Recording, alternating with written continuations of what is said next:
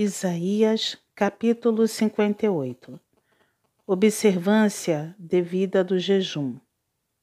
Clama a plenos pulmões, não te detenhas. Ergue a voz como a trombeta e anuncia ao meu povo a sua transgressão, e à casa de Jacó os seus pecados. Mesmo neste estado, ainda me procuram dia a dia tem prazer em saber os meus caminhos. Como povo que pratica a justiça e não deixa o direito do seu Deus, perguntam-me pelos direitos da justiça. Tem prazer em chegar a Deus, dizendo: Por que jejuamos nós e tu não atentas para isso? Por que afligimos a nossa alma e tu não levas em conta? Eis que no dia em que jejuais, cuidais dos vossos próprios interesses e exigis que se faça todo o vosso trabalho. Eis que jejuais para contendas e rixas, e para ferirdes com punho iníquo. Jejuando assim como hoje, não se fará ouvir a vossa voz no alto. Seria este o jejum que escolhi que o homem um dia aflige a sua alma, incline a sua cabeça como um junco e estenda debaixo de si pano de saco e cinza, chamarias tu a isto jejum e de aceitável Senhor? Porventura não é este o jejum que escolhi, que soltes as ligaduras da impiedade, desfaças as ataduras da servidão, deixes livres os oprimidos e despedaces todo o jugo? Porventura não é também que repartas o teu pão com o faminto e recolhas em casa os pobres desabrigados, e se vires o nu, o cubras, e não te escondas do teu semelhante?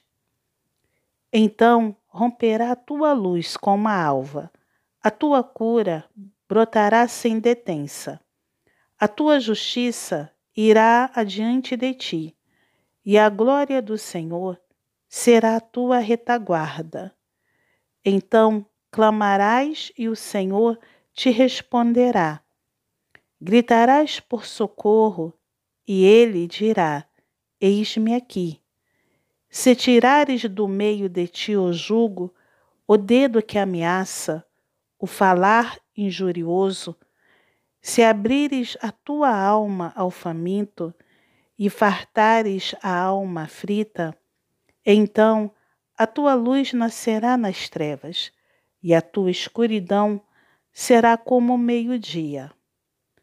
O Senhor te guiará continuamente, fartará a tua alma até em lugares áridos e fortificará os teus ossos.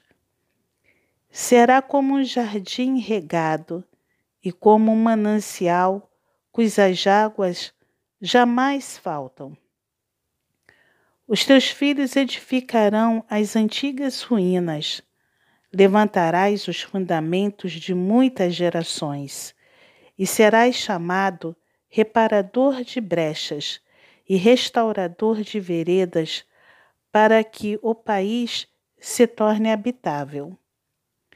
Se desviares o pé de profanar o sábado e de cuidar dos teus próprios interesses no meu santo dia, se chamares ao sábado deleitoso e santo dia do Senhor, digno de honra, e o honrares, não seguindo os teus caminhos, não pretendendo fazer a tua própria vontade, nem falando palavras vãs.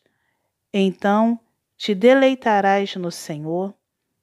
Eu te farei cavalgar sobre os altos da terra e te sustentarei com a herança de Jacó, teu pai, porque a boca do Senhor o disse.